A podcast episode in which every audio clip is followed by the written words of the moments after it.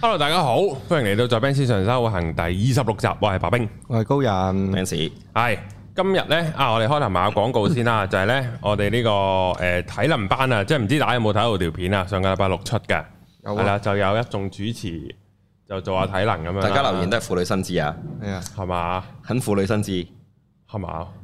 我哋我今日先問咗我上堂學生，點解似婦女新知？佢哋話似婦女新知中間教瑜伽同嗰啲哦老老人 aerobic 嗰啲 feel 啊。哦有咁 hea 咩？我哋唔係啊，我冇啊，嗱，我教我好嘅。盡力啊，可能我高人最多留言都係俾人，係啊大家都話你手腳撇條好可愛。好可愛咯。如果我手腳唔協調，俾人屌噶啦，話你吞唔係啊，個都話你吞撲啊。我吞破咯，係啊，下下下次可能等我落場咯。跟住大家又錯重點啊話我淨係過嚟睇我隻腳啲紋身啊，啊，係喎，啊係啊係理解唔我阿到。媽都有講啊，哇哇，型喎其實紋得幾好睇喎，着條褲啊，唔係你咯，話我唔着褲頂。係啊，佢佢咁啱唔知有條豹紋 虎紋褲，虎紋褲之後就融就融為咗一體啊，哦佢小腿嗰啲，之後搞到好似冇着褲咁樣哇，正啊，係啊。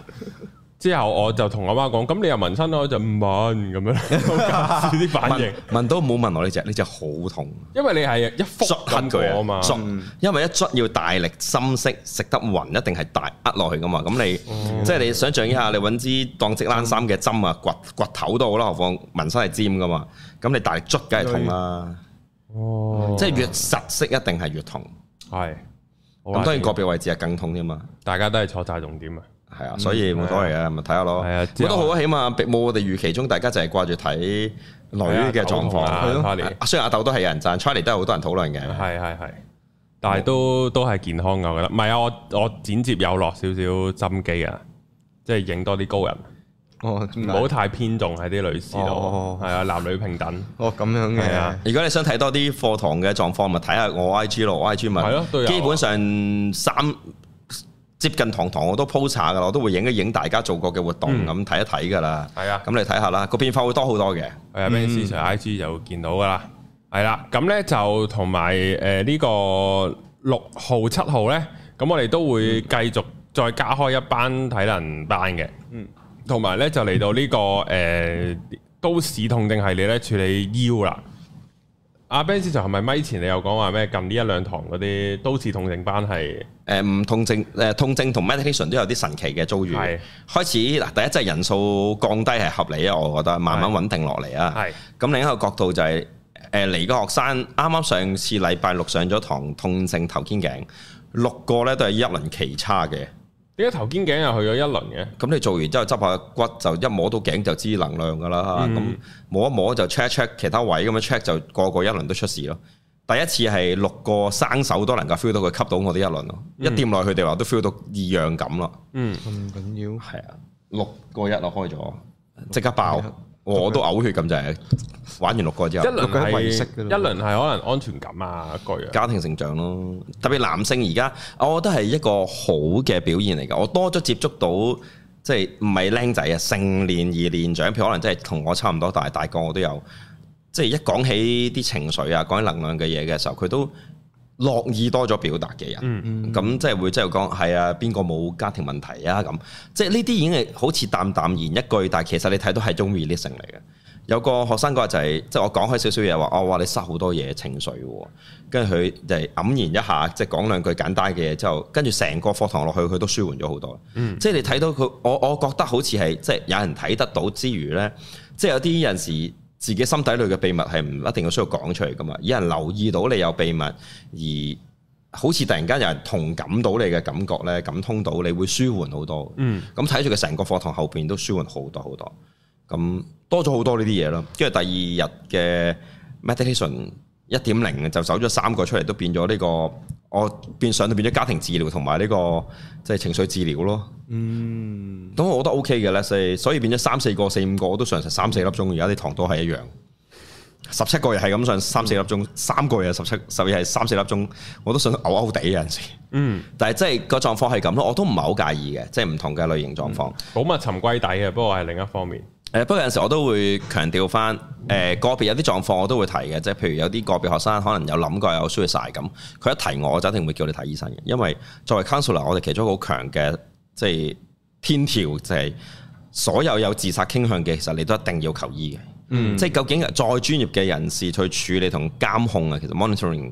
翻呢個狀況，咁即係唔好介意，即係只要我問咗你，你有答過，我都會作同一個 suggestions 㗎啦。同埋冇辦我法覺，同埋我覺得咧，可能咧，即係其實如果即係所謂重症少少啦，即係唔係話好嚴重個人那樣，即係可能佢評估自己係一個比較嚴重少少嘅 case 嘅情話緒呢狀況佢可能見你啲堂多人報，佢唔報噶，即係即係會有呢啲嘢，未必即係嗯知嘅，因為其實你媽報特別班點會知啫？我真係喺度大 group 就話啫，嗯我啲大 group 堂佢哋就知睇住十四個定八個啫。可能佢哋自己 feel 下 feel 下咧，即係可能見你啲堂，哇有十幾個人唔想住，哦連續兩個禮拜得都都係得幾個，誒、可以報啦。咁我覺得冇所謂就嘅，哦有呢啲嘢我都好歡迎個別人揾我處理嘅呢啲嘢，就唔一定要真係真係收錢上堂，我都唔係太在意嘅。係時間夾下啦。係咁但係有另一啲都有留意，譬如有啲個別呢排接觸開嘅學生咧，有啲狀況都反覆㗎。特別係天氣一差咗咁長嘅時間，今日有啲啲陽光。啊，咁都要注意一下啦，即係譬如始終我成日強調咗，作為藥物藥效呢啲狀況呢，唔好輕易改變。如果你覺得某程度上我好乖，我有 keep on 正常穩定時間，即係穩定劑量嘅藥份我有食嘅，咁請你都注意一下。如果都仲係冇明顯改善或者有明顯下降呢，可能要揾醫生處理翻下你個藥量，或者可能短期嘅調節，甚至乎轉同一款藥性嘅接近，但係轉唔同嘅藥都有明顯嘅分別嘅喺情緒科上面嘅處理。咁要注意啦，因為我都好理解，好多人都好個別，好討厭呢種感覺，或者甚至乎覺得自己食完某啲藥物後個反應好似係即係唔係好係自己嗰個感覺呢。咁但係要注意咯，始終除非我成日話你做自己或者即係當下嘅狀態，你要包括好好嘅 aware，你真係要理解到呢個所謂嘅自己先。If not，你覺得維持住原有嘅自己係一個假象嚟嘅，可能係即係譬如 depression 周期發作嘅時候，如果你冇任何嘅輔助醫療處理或者其他嘢嘅時候，你以為你好單，其實嗰個係 abnormal 嘅你嚟嘅。係係嗰、個你要處理到嘅。直到當然某程度上，我成日強調，你將自己 take at 某啲位置，你係修行者，或者你有個好好嘅、好強力嘅 guidance 去觀察住你，咁你可以嘗試某啲即係相對地較為辛苦嘅練習。但係如果唔係，我唔建議嘅。係第一辛苦你會迴避，第二就係、個風險太高啦，即係一條人命。好，咁呢就我哋呢順便呢就講下今日嘅呢個主題，因為其實呢呢、個情緒呢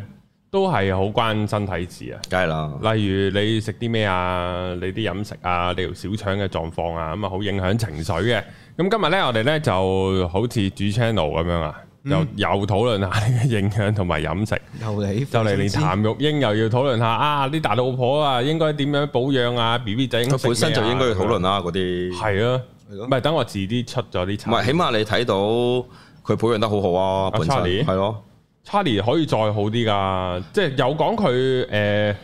即係叫做嗰啲叫咩啊？坐月啊，係坐，嗯即係坐月嗰陣時可以再補得勁啲嘅，係啊而家已經係好多人羨慕噶啦喎。 ，Charlie，Charlie 就有闊體咁啊，唔知點解可以咪係好咯鬼勁。咁呢個狀況仲唔足以令人羨慕？係啊，好，我哋咧就討論下，即係誒、呃其實瑜伽嘅呢、個即係自己咧都有一個，即係佢哋對飲食啊、營養嘅睇法嘅，嗯，係啦。咁我咧就開頭想問下，就係瑜伽誒、呃因為我知 Ben Sir 主要係食素啦，嗯即係又唔係話好抗拒食其他嘢嘅，但係主要就食素啦。其實瑜伽有冇話一定要食素噶？即係好似中國啲和尚咁樣，一定要食齋。好似之前有節目都講過，就係唔係嘅，即係我哋唔殺生者喺即係 eight names 裏邊八八支嘅規條裏邊，咁唔殺生就唔等於唔食得肉嘅。Honestly，即係雖然聽落去有矛盾，但係唔殺生呢件事本來都唔係 strict rules 嚟嘅，因為即係佛祖都話俾你聽，即係天下都有螻蟻，你行行喺地上邊，你都會踩死昆蟲啦，你冇得避免嘅呢件事。咁只不過我哋喺有意識層面上邊會選擇避開，同埋唔會惡意咯。咁所以食唔食素呢個問題呢，喺現代啲我自己 guru 我嘅老師角度呢，就唔係 necessary 嘅，即係譬如包括好多健康性嘅問題，即係如果你只係一個普通嘅瑜伽學生，即係話你只係當一個 participation 參與者，瑜伽呢個活動，咁你其實唔需要太 straightforward 嘅。咁如果你覺得你係一個 yogi，你 take as title，你係一個修行者呢，咁你應該就要嚴格規待好多啦。起碼老師鬧得最勁就係你嘅 sadhana，你能唔能夠做到每日嘅我哋叫瑜伽啦，即係其實精神性嘅課課題練習啦。包括 meditation 啊、動態所有嘢做晒嗰啲咁，咁咁就好唔同啦。一個普通即係參與瑜伽呢個活動嘅人士，誒、呃一個禮拜有三日算好叻仔，一個禮拜有四五日非常好，日日都能夠有少少時間做啲啲嘢，已經係 excellent 噶啦。咁但係你要去到所謂修行者，你剔自己為一個修行角度呢，你就要考慮你究竟係一個嚴格嘅修行者啊，你係一個隨意嘅修行者啊，定係一個 part time 嘅修行者啊？咁你就要你為自己去判斷啦。係嘛？即係 part time girlfriend 同 girlfriend 梗係唔同啦，提供到嘅嘢，又係喎，你要求嘅梗係唔同啦。又係喎，你唔能夠要女朋友一應俱全噶嘛？但係 part time girlfriend 唔一應俱全，你點揾佢啊？係喎咁好傻呢件事，即係我哋要自己知啦，即係我我哋去判斷翻。咁所以素食咁當然包括埋現代醫學嘅健康啦，以前營養即係坦白，我成日都強調呢個狀況，素食以往係必然禁制嘅，嗯，因為都冇肉俾你食，唔係佢唔素食誒，即係譬如印度咁，你農業立國為主啦，中國又係啦，你 TVB 咩食飯邊有盤雞㗎？人哋真係飯都冇㗎，即係東南方國家唔同㗎嘛，人哋真係。粟米咬條高粱咁，嗰啲全部都係主食嚟㗎，唔係我哋見到嘅一堆麵包嗰啲係一嚿嚿雜菜嚟嘅啫。粉角嗰啲角係真係我哋就咁食㗎，主糧嚟㗎，人哋一條咁走出嚟㗎。咁所以係真係咁食。你睇翻大陸北方嗰啲整條大葱喺度食嗰啲咧，exactly 就係咁嘅狀況嚟㗎。其實係咁，梗係素食啦，揾乜撚嘢肉俾你啊！一年先得嗰少少，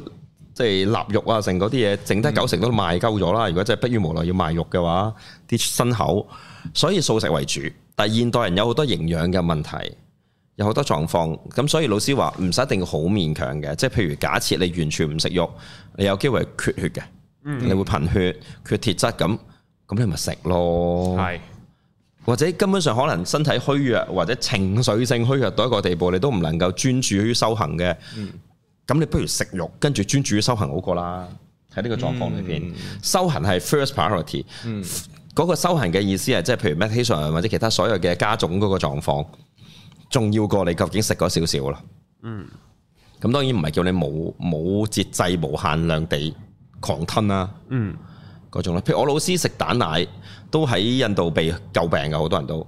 即係我老師好科學化角度強調啊，未受精啦，誒即係啲蛋味酒精先嘅雞蛋啊嘛，係啦，咁跟住就奶咁啊冇問題啦，呢個即係正常嘅油脂 k i 咁。咁但係好多即係真正修行者係覺得唔得噶嘛，所以佛祖啱啱從苦行上突破出嚟嘅時候，有個河喺岸邊有個女仔用羊奶、羊脂去膏佢，同埋俾佢飲嘅時候，啲人都俾人救病嘅呢件事。如果喺印度方向上嘅修行者係會不屑嘅呢件事，覺得嗯，咁複雜㗎，佢享受嘛，係有享受咪就係即係佢突哋破咗呢個框架嘅框框咯。因為佢哋個修行係同苦行係同一個，佢哋嗰個修行係意思嚟嘅苦行僧就係苦行嚟嘅，係苦最行後即係未至於即係一定要鞭打自己，但係即係嗰種總之空乏其軀嗰個概念係要好強啊嘅。但係佛祖自己有冇呢啲嘅説法㗎？佢咪就係因為喺苦行度發現突破唔到咯，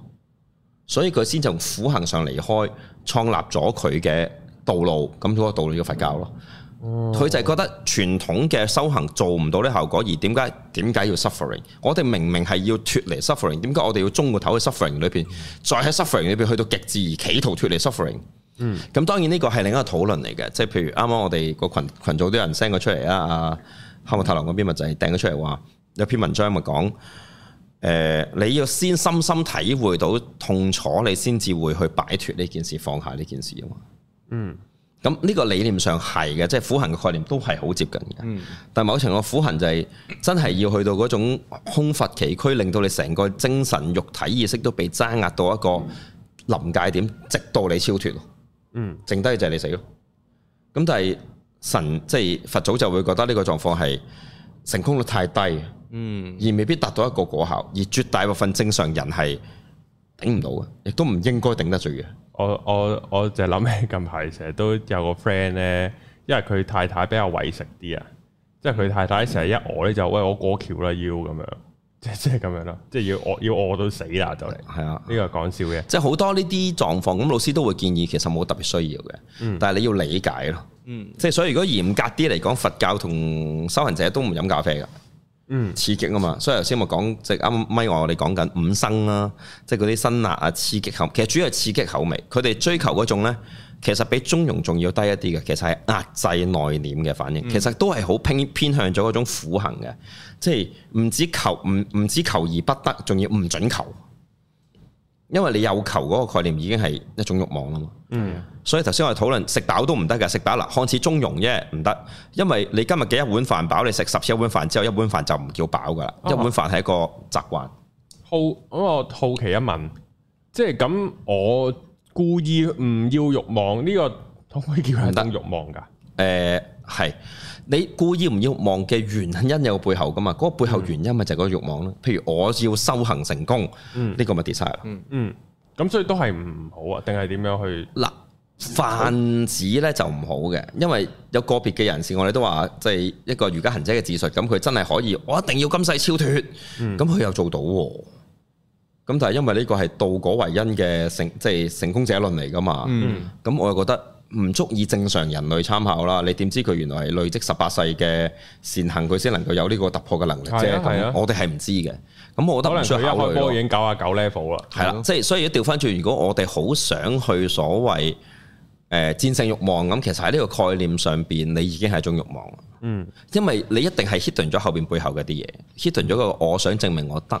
我想證明俾人某啲人睇我係得，或者我想證明俾自己呢個人睇我係得，呢啲全部都係慾望嚟嘅。啊，我咧近排咧聽呢、個咁啱睇咗條片啊，見到呢個周兆祥博士啊，即係呢個煮生食中意食生嗰、個係啊，佢咧即係啱啱又講起呢個抑鬱個問題，佢咧就有有話即係要問自己個問題，但係我覺得呢啲問題好似唔係好問得嘅，即係佢話每朝你問自己就係點解我仲在生，即係我喺呢個人生有咩貢獻，即係點解我唔死，即係咁樣啊。我抑鬱嗰陣時問呢個問題，唔係咯，唔問得噶， 唔係即係唔係唔問得，即係好大鑊噶，亂咁問呢個問 題，日日都問自己噶啦。係咯，抑鬱嗰陣時，係調調轉，但係個問題會倒問啫， 即係係點講我唔死啫。係，即係係咯，即係即係我我唔算好我估認同佢，我估佢想表達嘅説法係應該係嗰個，我點解仲在生？我能夠為呢個我生存緊呢件事作出嘅貢獻可以係乜？係我認為佢係咁諗，因為其實我都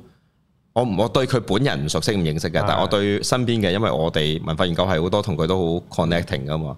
咁我係熟嘅呢啲部分，但係即係我相信佢想提出嗰種就係你你今日仲係能夠即係即係成個 universe 仲安排緊你呢、個呢一件嘢喺度生存，你係有你嘅價值嘅一定。呢、個價值你點去 fulfill 或者你想點 fulfill 你今日嘅價值？咁我諗佢係個 ideal 嚟嘅出發應該係呢個嘅。只不過第一係復述啦，第二就係、啊、長哥都唔係真係一個喺詞領上邊非常之好嘅人，係係，你都睇到係係係係啦。即係如果係文字表述咧，應該就冇呢個意外嘅，應該我相信係。咁我認為係咁，咁係啊，都好多人有呢個諗法嘅，但係儒家就唔係咯。嗯，如果 honest，我哋都唔會有呢個諗法。如果你要有呢個諗法，某程度上你又變成咗你係想證明一啲嘢，譬如證明你生存嘅價值。嗯誒、老師好強調你嘅生存就係因為你生存。嗯如果你要為你嘅生存揾一個理由嘅話，咁呢個理由點樣都唔會安妥嘅。係喎，我又好認同喎，即係你正正常常好地地又唔會專登即係你如果係為你撲街，即係行即係行下街撲街，你撲咗街，你就要揾個理由，係梗係我頭先我口業啦，我頭先嗯講粗口鬧唉人嗯講粗口啦。咁、你咪好好多，你咪要翻好多不斷講到你要翻返去歷史啦，即係你要翻返去過去，跟住你又要小心將來呢、件事裏邊咪即係又係嗰句，永遠抽離咗嗰個你而家所謂存活緊嘅時空個境界概念咯。嗯咁呢樣嘢就係唔係我哋儒家上嘅修行概念，起碼喺我認知上邊。咁當然仲有啲其他嘅即係流派有好多嘅，我哋都嗯咁樣咯。咁但係即係起碼 half 啊，我老師教我嘅，我哋係咁樣睇。係好，咁我哋咧落翻地啲啦，即係討論下，真係即係有冇話呢個誒、呃即係正誒、呃即係點樣咧？我哋如果係飲食方面，或者譬如好多朋友嚟係想 keep fit 嘅咁樣，咁好多時咧就會啊，究竟我輕咗幾多咧？究竟我重量我肌肉係係幾多啊？即係體脂係幾多啊？定係我要跟翻我比例啊？各樣，我哋應該點樣去看待咧？誒、我睇嗰啲誒台灣都幾其實幾 update 㗎啦。台灣嘅一啲即係 fitness 人士做嘅咧，佢哋譬如去到直情度體脂肪啦，去機做嗰啲脈衝電療啦，跟住再走去醫院度做人哋嗰啲即係唔同類型嘅即係切片式啊，或者透視式嘅掃描咧，得出個結論咧就係其實冇乜參考價值。嗱，係同好多人眼中係完全唔同嘅嘢嚟嘅，因為你度出嚟嘅數據其實可以落差係五個 percent。嗰五個 percent 嘅意思唔係你體脂本來一百，我假設個數值，咁你五個 percent 係九十五或者一百零五，我哋嘅理解係五個 percent 啊嘛。但係實際上唔係咯，佢講緊五 percent actual 值啦，即係話如果一個女士體脂本身二十，其實幾 fit 㗎啦嚇，唔差㗎，體型二十。咁但係原來出嚟嘅實際數字咧係講緊係由十五到二十五 percent 嘅體脂率。嗯嗯，咁個落差就好撚好撚大啦。嗯，咁即係大到一個地步係等於冇參考價值咯。嗯，咁咁點點算呢？其實實際上好多樣嘢，譬如健美界嘅人士，主要呢就係用真係用鉗啦，鉗夾夾咧，你係我哋張傑大把啦，你入學一定要做噶嘛，body check 嗰啲全部都攞個夾夾夾噶嘛，搣嚿脂肪就即係逐個度幾個哦位。即係度下佢有係啊，咁嗰個 actual 嘅份嗰層脂肪厚度咯，咁內臟點？其實內臟真係好難睇到㗎。嗯係啊但係你個面好多脂肪，你個內臟都唔少啦。嗯，你個面完全近乎冇脂肪，你個內臟多唔到太多㗎。嗱，唔係冇多唔到太多。嗯，咁你個比例會彰顯出嚟㗎嘛？你話咁我肝臟脂肪，喂大佬話啊你成條腰會粗起來㗎嘛？你成個比例都有唔同啦。鵝肝大咗，你睇只我都係嗰個位都唔同啦。咁當然啦，呢、個唔係完全醫學處理用啊。咁第二話樣。説我呢兩日病咧，咁咧就即係食粥啊，淨係食粥水粥，即係嗰啲飯唔食啦。之後就完全即係早餐冇食，之後晚飯亦都係即係食餸同飲湯啊，真係好似生酮咁樣啊。然後又食得勁少咧，嗱，你先你有飲米水，點會係生酮嘅屌？咪米水，因為我因為誒、呃我煲嘅時間好快就煲完啦。都唔係啊！屌唔係你，佢佢有噴電噴嘅，佢冇係咪咯冇噴咁多，即係潮州粥咁我就不起咗，即係你你精藥啫，就唔等於你冇射精噶嘛？都係都係，係唔 啊。能夠 咁撈亂啊佢成日教錯讀者。但係我又細咗啦個肚腩，我我哋又死，我哦，哦好難哋啫，講起呢個狀況又縮嗰啲唔咩？係都縮咗啦，病咗邊邊病咗邊扯啊病到屋溝企縮啊，係啊，邊扯屋企啊，係扯唔到噶啦，應該都咁，所以就唔係即係我冇我冇去試佢啦， 啊，就係即係又細咗啦個肚腩，就太好，都正常嘅，其實即係要瘦，其實唔係好難嘅。咁誒、呃瑜伽咧，瑜伽嘅真係所謂健康咧，同大家嘅理念好大分別。譬如我自己飲食習慣係非常之唔健康係唔咪？健康嘅喺大眾嘅眼中，成日都俾學生問候嘅呢個問題，即係有啲學生係問候到個地步啊，Stella 嗰啲咪即係買晒壽司嚟嗰食咯，要成日飯團。係因為我好多時正常嘅心理狀生活狀態都係三四點後先食全日嘅第一餐，或者五六點先食第一餐都好常見嘅。我都係咁樣。咁係啊，跟住夜晚食唔食都冇所謂。如果佢連教三四堂，未必再食啊噶。呢排就夜晚有時出去食下嘢嗯噶，特登行去食下嘢哦咁。咁如果我嚴格啲碾死自己嘅，即係唔食肉呢個概念咧，咁啊真係冇唔係好多嘢食嘅啫。咁可能時我係飲奶粉就解決㗎啦。就一咁日就食一餐到兩餐係冇乜所謂噶，如果瑜伽修行係冇嘅，因為傳統瑜伽同佛教其實佛教即係同一個流變嚟噶嘛，係攞缽噶嘛，你個缽每日只可以行乞一次，乞到幾多乞到乜嘢就食乜，乞唔到你就冇得食，就係、咁簡單嘅，咪一日一餐咯。咁頭先咪翻返嗰個概念就係、佢唔係要你飽嘅，你唔死啫嘛，你唔死去維持你嘅修行，你。死都冇辦法㗎，其實死都係自然安排嚟嘅，你餓死就係餓死㗎啦。咁所以我哋咪前又講過，究竟食唔食肉之前都講過，一集係一模一樣講過呢個狀況。你食唔食肉有陣時個取決於就係嗰只嗰個肉本身關唔關你事啊嘛。咁即係去喜馬拉雅山修行冬季係唔會有嘢食嘅，咁你條街即係喺山上邊係唔會，可能真係行三日都未必有民居嘅，揾唔到嘢黑俾你食，咁你食乜嘢呢？樹皮啦、野果啦，有咪好咯，有草食冇，冬天啊，記住。咁有凍死嘅屍體食唔食呢？係可以食嘅，咁但係大部分修行者都唔會食嘅，因為餓都係個修行嚟噶嘛。嗯，咁所以佢哋係唔食嘅，通常都咁，但係係可以食嘅，如果你需要。咁喺呢啲概念上邊，所以處於飢餓或者食少呢，對於我哋係正常嘅，即係起碼你上我堂睇到我嘅能量係完全冇問題嘅。即係如果你唔信嘅，過嚟操操體能，你就睇到噶啦。即係你可以指明試下同我一齊操嘅，咁自然就冇自殺，有分別嘅。咁即係 OK 嘅，其實捱得到嘅。咁你問我平時係咪真係食好少少？我又唔算食好誇張嘅少，我都食到一個我呢個比例正常男性嘅份量嘅，唔係特別少嘢嘅。咁但係我亦都可以真係唔係好食嘢嘅習慣性。嗯，咁所以呢個唔屬於大家所謂營養學嘅理解上嘅健康咯。咁但係食多食少，即係好多人都講 fasting 係健康，即係佢哋喺 camp 出嚟嗰日，咁其實係健康噶，即係嗰 fasting 廿四嗰日係冇太大困難嘅。嗯、加埋狂肚瀉都未死，嗯，即係唔係好大鑊嘅嘢啫，咁樣咯。咁就誒同埋瑜伽上邊討論嘅飲食習慣，好多時同呢、個即係印度嘅印度嘅中醫啦，即係印醫啦，其實個概念係融合噶嘛。阿 u r e d a 嗰個阿育吠陀嘅醫療理解，即係譬如你睇翻唔同人嘅體質，譬如地水火風空咁，咁佢睇翻你火型人就盡量唔好食邊啲，風型人就要食多啲邊啲，咁佢咪喺度。處理咧，譬如簡簡略而言嘅，你個人係燥急嘅，咁你應該食多啲涼嘅食物啦。所以，但係通常你係中意食辣嘅會，刺激性同辣嘅食物，譬如油炸辣嘅，咁你就應該避免，你應該食多啲凍啊。所以我咪食嗰啲凍乳酪撈白飯嘅，沙加生果呢個神奇嘅食療咯。跟住老師，嗯，咁連啡啊唔准飲啊，湯都唔准飲啊，熱嘅湯都唔准飲啊，嗰啲咯。咁你嗰輪即係叫做你個 guru 就見到你係屬於某一類人，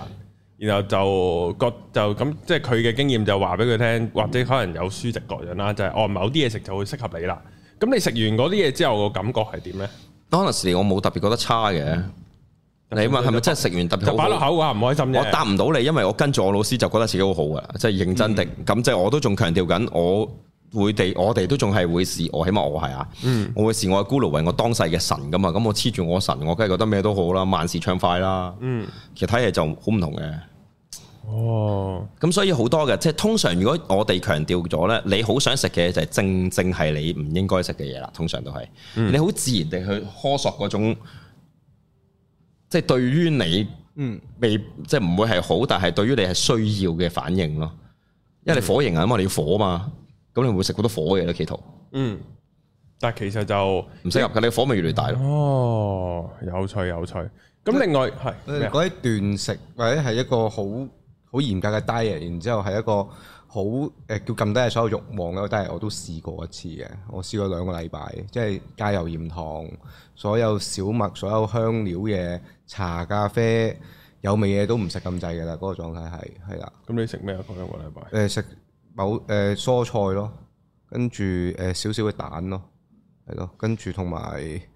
大部分水果都唔食得添啊！嗰次係係咯。你嘅前提係點解會發生咗呢個？誒冇啊，清想清下個人啦，你當係係係啦。之後呢，兩個禮拜個過程，其實唔係好想像中咁痛苦噶，佢唔為食啊嘛，佢講緊個前提個狀況。因為啊我自己其實係幾享受嗰一種你冇咗個慾望嘅嗰個狀態。你食啲嘢所有好清呢，你隔咗幾日之後，你會發現成個世界都好清晰噶。你係食嗰棵菜，你係食到佢本身個味啦，你聞到晒你成條街裏面啲人食緊啲乜嘢啦，你又唔會話好渴望去食嘅喎，甚至就係你知咯。嗯，你就係行過你就已經知咯，好多嘢都，即係嗰個狀態係幾有個趣感嘅。官嘅提升咗，係啊係啊，放到好大好多嘢都係。其實好多時呢，我哋食嗰啲嘢，譬如即係覺得好食啊，嗰樣那樣呢，其實係我哋嚼入口之後呢，好多時係反而係我哋個嗅覺去 sense 翻嘅。咁所以呢，即係其實鼻個塞咩啊？鼻塞冇得食嘅時候，咩食咩都冇用啊。係啊，就差好遠啊！嗯咁、所以咧，就我好明高人呢個講法啊，就可能佢佢佢嘅五官強咗咧，反而佢其實已經索夠咗啊，即係好多時就係啲廚師煮完嘢都唔好想食嘢嘅，嗯但係佢已經飽咗啊。點解飽咗？就係佢個嗅覺已經係填滿晒啦，俾嗰啲嘢食嘅香味。我而家咁之後嗰兩個禮拜點咧？阿高人食完之後，你或者會發現你係唔需要咁多，其實唔需要唔需要呢啲嘢嘅咯，其實係，嗯即係唔需要擺入個身體裏邊嘅咯。你經歷過就夠咯。兩個禮拜之後我就瘦咗個人，係咯，瘦到誒、呃再瘦啲咯，係咯，嗰陣時我係你你話你原本肥仔嚟㗎嘛？係啊肥仔嚟㗎個肥仔有幾肥化？你知唔知有幾多磅啊？肥仔有冇二百磅啊？唔係幾重幾高先？重點係有幾高幾一重？七五咯，我估有冇二百啊？我估都挨近㗎啦，我希望到佢係嗰陣時度。係跟住可能冇二百幾，一百八十幾啩，我估嗰陣時我應該。係。跟住瘦到我都唔記得幾瘦到幾多，八三四啊，八三四左右啦，應該我估咁真係瘦好嗯多喎。係啊，但係個馬係縮咗嘅，直頭係成個人係攣晒啊，見晒骨啊，我都話我從個鎖骨失散咗十鳩幾年，我揾翻自己個鎖骨落嗰陣時係係係咯，掂，呢個都有趣喎。啊，咁呢個係另一個我想講下，頭先先同學生講開磅數嘅問題咧。嗱，阿高人講緊一七五啊嘛，一百八幾磅係肥仔啦。嗱，我一七六一七七啦，一七七你都左近180啦幾啦，一百八幾咯我都。如果去到百四磅嘅話，已經係人乾咁啊！大家會覺得係我嗰陣時我係連肚腩都冇埋嘅，係啊病所有病態式嘅人乾啊！俾人話我。哦即係如果 Ben Sir 一百四十，哦，係啊，我我得閒我又喺 I G 度自己 po 晒啲相，大家睇下。我喺印度，如果你有我 WhatsApp 上，你會知我 WhatsApp 嗰張相已經係八五六磅啊，八五磅 over 七十公斤七，一百五十幾近八六磅噶啦，已經係瘦到奀晒嘅樣嚟噶啦，嗰、個係。嗯，即刻望下先。哇哇瘦咁哇！我呢個係咩啊？百已經有七十幾公斤，七十公斤嘅 over，即係百五六磅到，嗯係啊，有八六噶啦，差唔多咬住，係已經係咁瘦噶啦個反應可以。又唔算話好哦瘦，誒、有啲係好誇張噶，都仲肥過我啊！哦咁樣咩？影出嚟未必覺喎，認真喎，睇你嘅話。哦，不過我唔知點解我着衫同唔着衫，我感覺差好遠。嗱呢張誇張咯，你睇下哇！呢張係咩事啊？呢張係可唔可以俾鏡頭睇啊？俾咯？唔知大家睇唔睇到啊？應該要擘大少少，咁就可以睇到。係啦，就係咁啊！呢個係 Ben Sir 幾多磅啊？嗰陣時我呢個磅數應該係七都有七十公斤㗎，唔夠百五磅咯，我估係好瘦喎。唔夠百五磅㗎咋，只係百七十公斤㗎，我有嗯，咬住七十㗎應該。咁你想象一下我個比例，即係如果再瘦啲，啊當然我試過最過分嘅，我有厭食症嘅時候係八一嘅試過，係啊誒真係一落街就會俾人查身份證嗰啲狀況嚟嘅。導遊即咁係好樣似導遊咁咯，八一磅喎，女裝中碼褲啊，呢、個身形比例，女裝中碼。誒、我嗰時如果大家仲有歷史嗰啲老嘢就可以講啦，即係你有着過 Kitterick 呢個牌子，或者當年仲叫 K Two 咧，佢有一段時間好興 Glam Rock 嗰啲咁嘅，即係好妖豔式嘅啊窄到窄身西褲不得咧，了佢有男裝加細碼嘅，嗯，我都嫌大，我要着女裝嘅大碼。啊，橫豎吊成七個骨八個骨都冇所謂噶嘛，嗰、個長度。所以你諗下，我乜嘢身形比例？但我識你嗰陣時已經唔瘦噶咯喎。教書已經唔瘦，教書我喺大學有過咗大學已經好正常啦，上翻去啊哦哦我喺大學龍舟隊啊，點會好瘦呢？哦，粗到咁樣，嗯，但係我真係之前係好誇張啊，瘦到即係有病態式嘅感覺，好容易就病態㗎啦。我係咁所以即係體型係咪咁呢？嗱，修行者係差唔多樣啦，啊就係呢啲恩滋滋恩到你見到成日都得翻排肋骨嗰啲就死嘅樣咯。嗯，你一抗嘢咁坐喺度，梗係死啦。啊，我以前係肥到隻手咧，又會有一個粒粒粒粒粒咁樣嗰啲，哦，肥仔係手啊，嗰啲肥仔手嚟㗎，我係肥到，哦係啊犀利咁當然嗱，另一個對啊啱啱呢個引引入另一個話題就係、肥瘦咧有另一個問題嘅，就係、包括埋你嘅 genes 嘅。咁譬如我自己咧係屬於雌性荷爾蒙相對強嘅人啊，所以我冇鬚啦，嗯誒、皮膚係滑啦，跟住就好難好低體脂嘅。譬如我去到八一磅咧都冇現腹肌，八一磅已經係基民級㗎啦，我都冇腹肌現出嚟嘅。啊，即係嗰啲瘦到咁上下就自己會有有有幾格㗎嘛，嗰啲係啊，瘦我係冇瘦肉嘅，嗰啲一世人都好似冇印象中我見過肚腹肌呢個問題嘅，啊同埋、我又冇乜手筋腳筋嘅。嗯即係就算我而家講緊，我上個禮拜操翻大，即係操咗堂大重量同佢哋，我講緊 hip thrust 我都二百公斤㗎啦，推翻，咁我樽都樽硬拉同樽都講到百三四公斤以上㗎啦，咁其實我哋都冇連青筋都冇條喎。嗯，咁我係冇嘅，冇呢個狀況嘅嘢嘅。咁所以有啲人唔係佢肥同瘦嘅問題，個 genes 嚟嘅。即係譬如女有啲女仔係可以強壯嘅，譬如好多嘅毛髮，特別係細細碎碎嗰啲頸毛啊、汗毛啊嗰啲咧，你雄性荷爾蒙強咯。所以我係完全冇手毛嘅人嚟嘅，腳毛都近乎冇。咁喺呢啲狀況裏邊，你個鍛鍊又好唔同啊！即係你所謂嘅健康又好唔同啊！你唔能夠因此而覺得我唔夠 fit 或者我唔夠健康咁，呢個係個綜合觀點上好需要考慮嘅嘢嚟。嗯即係瑜伽角度係難哎去判斷嘅，因為瑜伽其實即係真實地講，我哋講係 spiritually。咁你嘅肉體上呢，只係總之你維持到你嘅肉體進行你嘅精神修行，其實概念上你肉體都叫健康，因為重點係精神上嗰個狀況啫嘛。嗯咁但係其他狀況就唔係啦。我哋講緊嘅而家頭先講，所以你嘅體脂率冇乜價值啦，啊你嘅即係實際上你嘅重量冇價值啦。我成日都鬧啲學生，我讚你瘦咗，或者我話俾你聽你瘦咗，跟住大家都推搪一大輪。我重咗，你重咗同你瘦咗係兩回事嚟嘅。瘦係個目光嘅觀感，目光觀感包括通常係 fat 嘅比例望落去，塊面脹啲窄啲咁。咁呢個咪肥同瘦咯。咁但係同你嘅重量係冇人知噶嘛，冇人係知道你額頭作住幾多公斤㗎。咁所以呢個又係一個好重要要考慮嘅狀況，大家要理解數值係參考 only。你大家睇下就知道，哇，衡量到呢個 period 內嘅變化。我成日用個 period 記寫七至十日啦。你而家瘦，即係你開始見到自己瘦咗，即係話對上嘅七至十日係嗰個。即係盈餘個盈虧係虧嘅，即係你蝕咗啲能量咁咪啱咯。如果你呢個狀況開始肥嘅，咁你咪變咗七至十係增加咗咯。所以通常你發現自己瘦緊咧係一個 period 嚟嘅，唔係一兩日。咁你肥亦都係一樣嘅，即係唔會突然間就暴肥嘅。咁你一定係一個 period 嘅長時間增加咗 intake 嘅吸收，跟住頂你先會慢慢肥一段時間嘅。所以呢個係好重要嘅過程嚟噶。所以好多時就係、哦，原來即係有啲即係有啲玩運動嘅人咧，即係都唔好講，即係譬如打籃球咁，你本身你冇兩米就唔好打啦咁樣，即係未去到咁嚴重，但可能有陣時可能踢波呢啲啦，即係唔係好睇身高啦，你米七又得，米九都得噶嘛。但有陣時就係可能踢落咧，即係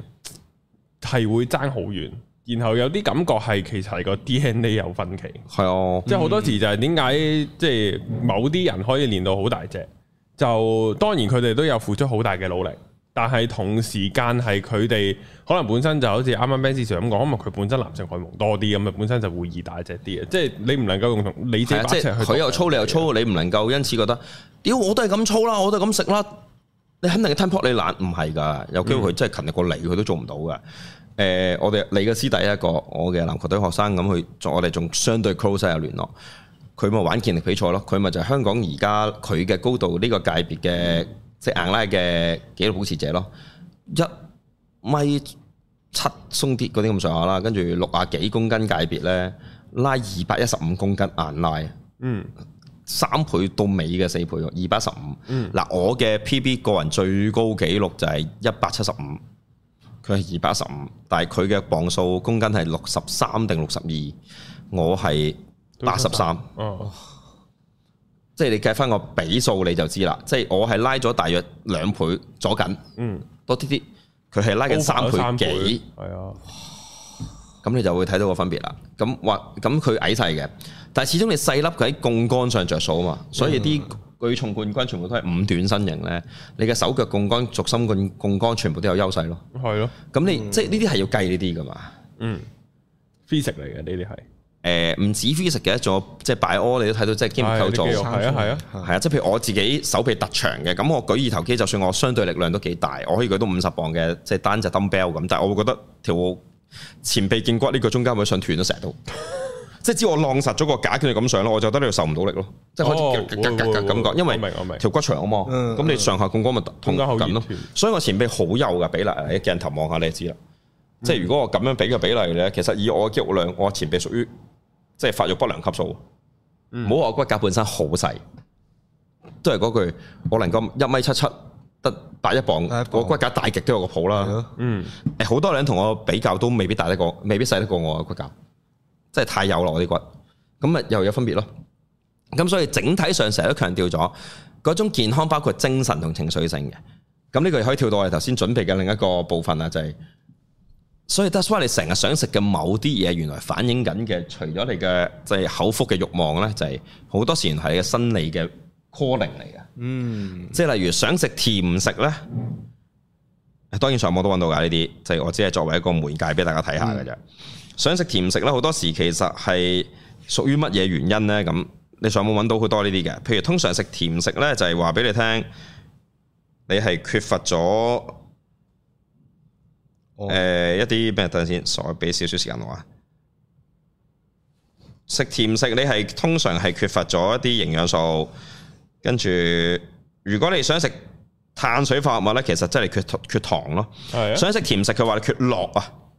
落係咩嚟？金屬旁邊一個即係各人個角，哦，係啦，即係咁呢啲胰島素啊，其實會影響你胰島素處理嘅一啲功能性嘅問題。跟住如果食想食碳水化合物咧，通常係缺乏呢個色氨酸啦。咁某程度上即係情緒啦。嗯，所以越想食甜嘅食物嘅時候，其實就係你嘅情緒低落。所以呢，嗱，女性喺即係經期前後嘅雌性荷爾蒙波幅呢，懟朱古力俾佢食係啱嘅，糖水咁係有助舒緩佢嘅情緒嘅。咁想食肉通常係缺鐵啊，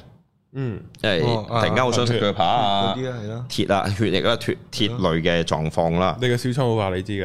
噶，哦，係咁樣啊？唔係即係個小腸會話你知噶。啊，係啊，呢通常呢啲狀況啦。咁當然仲有好多其他嘅即係情況會話俾你聽。但會有啲就係有啲唔好嘅，佢都話你聽㗎，即係譬如誒、呃你皮質醇偏高咧，食啲好多鹽多油嘅嘢㗎會，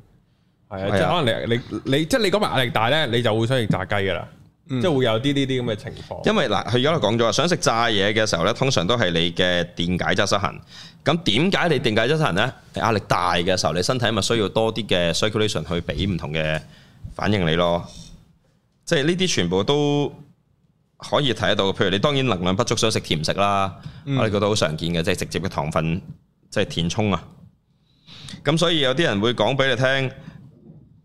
啊有啲人中意食冰啊，啊呢、個特別啲，想食冰咧話你即缺係係係鐵缺鐵係性貧貧血，係真係凍係啊冰冰冰嗰塊個嘅冰啊嘛啫，一，塊塊冰，係。咬冰咬冰，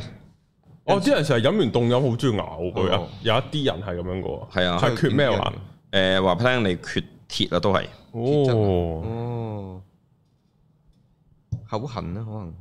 因為佢唔係透過凍同咬冰呢個過啊過程去增加咗啲缺鐵嘅時候咧嘅，通常即係貧血或者缺鐵，你會攰同唔靈敏噶嘛反應。哦，即係想精刺神激反應，哦其實醒係神刺自激己反應。哦如果你通常想食朱古力，就直接係缺維他命 B 群，哦，B 係你個腦係好容易混淆噶，哦成日都會混亂嘅。即係佢佢俾唔到正確嘅信息你，佢即係想搞啲你食開嘅嘢，嗯佢只能夠喺你食開嘅嘢度揾一啲嘢俾你嘅啫。哦，即係佢會嘗試喺你食開嘅度揾一啲嘢俾你。即係當我想食呢啲嘢嘅時候，我就可以直接去揾翻相對應嘅嘢食。譬如如果你走去食呢一個誒一，即係有呢啲狀況下，你走去食翻相關嘅維他命咯，好多時。哦咁就可以解決呢、個，特別係某啲成日話覺哦得我唔得，我控制唔到，我一定會食嘢啊，或者即係我食要食宵夜嗰啲，咁就係處理呢啲狀況啦。可以，哦你會知道原來係喺呢啲嘢度產生嘅。嗯嗯佢有啲建議㗎，即係譬如你當你想食甜嘢嘅時候呢，咁你就走去食呢一個嗱，佢建議想食甜食嘅時候，你可以整啲蔬果茶啊，食下生果啊，咁係肉類嗰啲我唔使解釋啦，即係蛋白，即係俾翻啲肉佢啫。咁嗯呢啲狀況全部都可哦以處理到嘅，係都啱嘅，即係我覺得如果想食甜嘢就，但係就即係唔好走去飲橙汁喎，即係你食橙啊食橙喎，你唔好無啦啦走去飲蘋果汁、橙汁嗰啲又飲果汁咪唔好用另一回嘅，事啊嗯純糖分為主啦，即係更加唔好話你外邊買到啊，鮮榨都係戇居啦。係啊，所以就即係真係成個橙 part 咧就會好啲，同埋即係呢個我我我應該都會出片講嘅，即係其實應該係大家如果星期四嘅話，我星期四條片都會講少果糖嘅問題。咁啊，果糖嘅問題不大嘅，如果你你係食生果咁食，同埋食當造咯，同埋熟咗咯，即係當造加熟咗嘅就係好嘅果糖咯。熟嘅即係生果嘅熟啊，生果係熟，咁唔樣係煮熟佢啊超熟佢啊，！啊，誒你個唔啱對話呢啲啊令人有機會誤會㗎。係啊哦所以就即係呢個哦咯，即係飲我覺過得汁就會所以食譬如死啊生果有好多營養素係喺個皮㗎嘛，譬如之前都講過香蕉嘅嗰我啲血清素個啊血清嘛素成分係有七成喺皮嘅個蕉皮度㗎嘛，所以其實你食得到嘅食埋塊皮係 O K 嘅。靚咗咯。 brand 嘅時候啦，或者你真係食蕉咧，如果熟嘅蕉係 O K 嘅，即係蕉皮唔會太澀太多奇怪嘢嘅。嗯橙就梗係唔得啦，屌！如係果你得都得嘅，音樂大師咩？以前咩嘛？哦可能嗰教電視教 啊！係啊啊，如果我哋好口渴又冇晒水傻飲烤點算啊？咁啊，食橙皮啦咁樣或者咯。之前高登咪有音樂大師專係揾啲橙皮蒸魚啊、蒸腸仔咁樣嘅，連埋個新奇士貼紙擺埋去蒸噶 嘛，係啊。之後咧，之後吉呢期又唔知煤氣公司定邊度又出咗啲食譜，又係教佢淨係新奇士橙嘅，啊又教用橙皮啊橙皮係整不嘢嬲得嘅。咁係咯譬如你食嗰啲唔咩得嘅橙汁雞塊咧，嗰啲都有刨啲橙皮水啦，檸檬皮橙皮都係刨係㗎係啦，都可以嘅。即係譬如誒誒，又係啦，呢個好緊要啦。奇異果嘅維生素皮係多過嗰嚿肉嘅 N 倍啊㗎，有毛嘅喎上面，其實唔覺嘅纖維。係係啊，豬腳有毛咯，仆街你食幾多都嗯所以會燒咗佢啊先啦。點冇咯？唔係都你燒咗個毛咗毛孔個毛囊喺度噶嘛，哦，你都食咗嗰一樣。應該都會切咗。其實誒唔會嘅，都喺度嘅。你基本上你有煮過你就知係處理唔到嘅嘢嚟㗎啦。嗯，即係就算逐條拔都處理唔晒嘅。咁跟住其實唔難喎，我都係嚼嘅啫喎，一樣。菠蘿我即係人哋去食燒菠蘿，我會食埋個皮咯。即係所以我食嗰個燒菠蘿係唔會有嘢整嘅。我係特別啲嘅，我係中意哦 chewing 嗰個狀況嘅。所以你哋食嗰啲毛豆咧，日本嗰你啲咧哎連。皮咬埋㗎，我食晒嘅，所以我成日發生屋企嘅意外就屋企人食一齊去日本食嘢食日本嘢嘅時候咧，你淨係食啲皮啊？唔係我會食 Q 錯咗佢哋食完嗰嚿啊，係咯，咁啊佢必每完粒豆即係擠個皮其實一樣樣嘅啫係啊嘛，咁我有佢點解會冇 嘢嘅？屌，咁咁我我就原來食緊人哋每完嗰塊皮咯，係咁咁樣通常我屋企人嚟嘅啫，唔好在都冇嘢 嘅。咁但係即係我會吞晒嘅，哦咁然㗎，哦，係啊，跟住榴蓮嗰日喺就得啦 cam 你嚼啲咩啊？椰子啊，椰子咯，因為啲湯渣咧，嗯係椰子通常都係每一椰子啦杯就我都會食晒算啦㗎佢啲原嚿嚼，咁當然我都我會有有試嚼一嚿㗎，哇！屌你嚼到牙搞冇軟味啦，啦，有硬啦，係啊係啊。牙搞軟諗埋，但係你又好中意呢個都係一種我都清楚嘅呢種，即係嘴，我成日都上堂阻止學生咬嘴啊、嘟嘴噶嘛，或者呢個咪就係磨牙緊張嘅情緒反應咯。嗯哦所以我中意 chewing 都係一種情緒嘅壓力反應嚟㗎，哦照烤膠嗰啲咁樣嘅，係啦。但係我就中意轉發喺呢啲食物度咯，哦，哦，有趣有趣係，啊。所以我喺屋企食飯嘅時候，即係屋企爸爸好中意去食海鮮噶嘛，我都嗯講過，我係會走去夾個龍蝦，跟住俾咗嚿肉我手之後，我就咬咗個殼，成淨係嚼個殼，成個殼吞咗佢咯。我會食晒㗎，所以話如果食嗰啲椒鹽瀨尿蝦大隻嗰啲係唔會，細隻都唔會有嘢整㗎。蝦殼唔係蝦都還好嘅，即係如果佢係我係整連得瀨尿蝦同龍蝦都可以，龍蝦就誇係嗯係啦。啲，普通嘅蟹殼我都會慢慢嘗試食咗佢嘅。龍蝦要處理咯，即係龍蝦湯嚟有陣時 blend 埋個殼噶嘛，會係咯。我會食咩咧？如果人哋去食飲宴咧，嗰個炸蟹鉗嗰只腳，我會食晒啲腳咯，我會攞翻嚟嚼晒佢，我我最多係食蝦尾嘅啫喎，嗰啲炸天婦羅嗰啲。我食晒個。蝦尾蝦頭都得嘅，冇乜嘢剩啊！即係如果有啲蝦以前仲係習慣性食肉咧，我係嗰啲雞雞髀骨啊、雞翼嘅前前後後嗰啲我都嚼超中意曬食佢嗰啲，咯。我都以前係啊。哇基本上我係即係 bone crusher 嚟噶嘛，碎晒所有嘢㗎我而軟家骨我口係中意食嘅，以前咧軟骨梗係好食啦，正到爆啦！食軟骨，唔係因為咧近排因為我去奇人度食嗯嘢咧，佢煲湯咧就好我清晒嗰啲 b l o n 好，佢好重皮啊！我唔知你記唔記得啊？佢煲湯嗰啲骨咧係人哋啊好似人哋胸骨嗰啲一條條嗰啲骨嚟嘅，佢攞呢啲嚟臘做排，係啦，佢啊即係攞，人哋租排骨嗰啲啦，但係佢係成條過啊㗎。臘排咯。之後佢咧就攞嚟煲湯，即係正常嚟攞嚟煮噶嘛，佢哋攞嚟煲湯，咁、個湯好甜啦。之後咧，其實嗰個肉咧仍然都好食嘅。啊之後佢就落嗰啲特製豉油辣辣地咧再食咧。之後我因為佢應該煲湯每次都係煲八個鐘或者以上。啊嗰條骨咧，好似好似朱古力咁咧，可以繼續拍落去哦嘅，係唔使用力嘅，即因係為直接去到。因為肋骨不嬲都係鬆軟噶啦，哦，知邊啲啊？即係煮到淋晒嗰啲骨啊，嗰啲係啊好食淋好似即係鬆咗。啊係啊，咬，到就食噶啦嗰啲。係啊係啊，呢個都可以講啊，就係咧煲湯咧，其實係即係誒嗱，佢講嗰啲中醫理論咧，我應該復述得唔準確啦，你當我就係、其實喺香港一啲比較啲潮濕嘅地方同埋高氣壓，啊我唔知係咪啦，就係咧唔其實唔應該滾湯嘅，嗯，同埋要煲湯嘅。跟住首先有樣嘢就係、誒、我哋排汗係排得唔好嘅，唔係我哋想嘅，係因為你啲汗出唔到嚟嘅，即係你唔夠壓力出唔到嚟啦，咁啊排汗排得唔好啦。另外就其實唔應該滾湯嘅，要煲湯嘅。個原因我唔記得點解啦。咁然後就煲湯就同埋煲湯最緊要煲得夠耐，就係等入邊嗰啲嘢，即係譬如你可能一煮嚿肉，嚿肉會縮噶嘛。咁其實啲營養咧未出嘅，你要煲到某個位，連佢縮咗都送返開爛埋。哦，嗰度啲營養先出到嚟嘅咁樣咯，即係佢有教。所以西方嘅營養角度就話，聽煲完之後啲營養素就已經，因為大部分唔係水溶性嘅或者嗯即係温度性嘅就會改變或者所謂破壞咯。嗯，但係就反而阿奇人就覺得咁樣就仲好啊，即係要煲耐啲啊，啲好營養唔先同出嚟嘅，其實咁樣即係坦白門派學説有好多嘅，呢個係認真係啊嘅，即係夠好認真講嗰句，生酮飲食本來係咩醫糖尿病咁噶嘛，係佢係嗰係啲貨高強度嘅糖尿病病人，愛嚟短期內因為要壓低某啲嘢做手落返血啊術，通常係做手術前做嘅嘢嚟嗯嘅，即係喺醫院度靜觀你兩三個禮拜，等你短期內即刻做某啲，通常如果唔係賣唔到口啊，潰瘍性嘅手術啦，係嗰啲有關清創啊、潰瘍咁嗰陣時用嘅，所以係真係果效性好強嘅，即係好似都係偉二哥。偉哥哦咁其實係心臟病藥嚟噶嘛，本身嗯係撞出嚟嘅嘢嚟噶嘛，咁即係呢啲唔同嘅狀況嚟嘅，咁誒、呃好多人都問過我長期身，我話身同唔係長期用嘅，因為你嘅身體係會抵消嘅。嗯，同埋我哋唔可以否定人係有酮中毒嘅，即係喺蠻荒年代純食肉呢，即係原始人嘅世代呢，係短命嘅。嗯，即係唔好話本身危險性高啦吓，咁就係因為始終你即係當然生肉嘅更加有另一個問題啦。係寄生蟲啊好多樣。咁但係調翻轉而家嘅角度，即係都係有酮中毒呢個情況啊，即係驗得到嘅呢啲。咁但係你話澱粉嘅問題係咪一定要有呢？咁生酮都人哋練得好緊噶嘛。佢哋都有食澱粉嘅，係啊不過但係就唔佢哋個需要去到量多啫同埋話俾你知啫同埋植物性澱粉噶嘛，有呢個世界。唉係啊係係啊，你食粟粟米米少嗰少啲粟米係芋頭嗰啲已經植物性澱粉勁多嘅，啊其實好多植物性澱粉嘅嘢㗎。你以為你冇吸收植物性澱粉，就係你屋企有煲湯，整個割菜湯啊，或者唔係所謂割菜嗰啲割啊粉割湯係啊，你就舐嘢㗎啦粉。角煲赤小豆，係啦，嗰啲就已經係澱粉嚟，啊豆已經係啦，紅豆已經係啊係澱咯粉係嚟咯啦，，